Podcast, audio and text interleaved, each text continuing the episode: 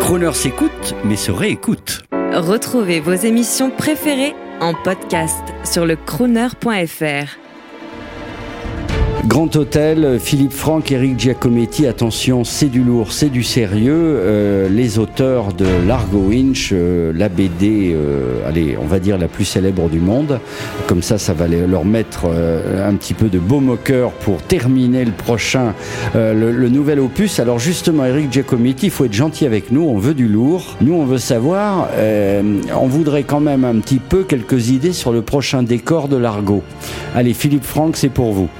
Ah, on va pas spoiler quand même la suite, mais non, il y a une chose sûre et certaine, c'est que hum, on va changer de, continent et on va, hum, pour une partie du bouquin d'ailleurs, s'installer à Saint-Pétersbourg. Et là, j'en reviens de Saint-Pétersbourg où euh, j'ai découvert une ville euh, assez intéressante.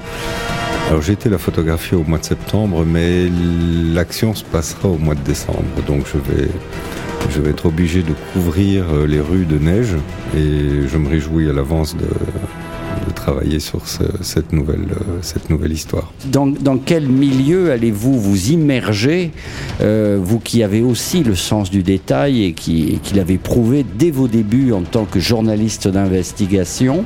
Donc on est bien d'accord, l'Argowin, c'est le milieu de la finance, il a plein de sociétés, mais alors on pourrait peut-être être dans le milieu de l'audiovisuel la prochaine fois ah, bon, déjà, on doit boucler ce diptyque. Donc là, on invite le lecteur à découvrir cette finance cette finance qui a complètement changé, cette bourse qui a complètement changé. Euh, je vous donne juste un détail. Est-ce que vous savez, mon cher Jean-Baptiste, où se trouve la bourse de Paris? Euh, oui, non. Alors je vais vous donner un cliché, place de la bourse. Euh, effectivement, maintenant on y fait de l'événementiel et il n'y a plus personne, il n'y a plus de salle des marchés. Bon, bah écoutez, la, bourse de Paris ne se situe pas ni à la bourse de Paris, ni à Paris même. Elle se situe en Angleterre. Elle se situe dans la banlieue de Londres, à Croydon. La bourse de Paris, c'est une succession de serveurs dans un entrepôt dans la banlieue de Londres. C'est ça la réalité.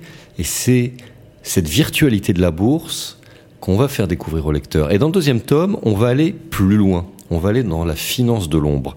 De telle façon qu'à l'issue de ce diptyque, vous ne verrez pas la finance de, de la même façon. Alors attention, en toute chose, usus non abusus. Il ne s'agit pas de dénoncer la finance, c'est pas du tout ça. C'est de faire comprendre, de dire voilà, ça a changé. On vous, invite à voir cette métamorphose de la, de, la, de la bourse et de la finance.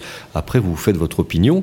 Et sachant que la finance, effectivement, est très est vertueuse quand elle finance le monde de l'entreprise, mais aux mains de gens pas très sympathiques, elle peut être vicieuse. Et eh bien c'est ça, euh, dans un largo, ce que vous allez trouver. Vous avez ce côté thriller, et ce côté thriller vous permet d'aller beaucoup plus loin dans le côté de la face sombre. Philippe Franck, merci. C'est la première fois qu'on vous interviewe sur Croner, c'est un honneur, et puis j'espère que de temps en temps, tandis que vous dessinez, que vous travaillez, vous allez peut-être un peu nous écouter. Vous savez qu'on a 16 radios thématiques. Oui, mais j'écoute, euh, j'écoute pas mal de stations, euh, pas toujours la même. Et euh, je vais me plonger dans vos podcasts. Merci Jean-Baptiste.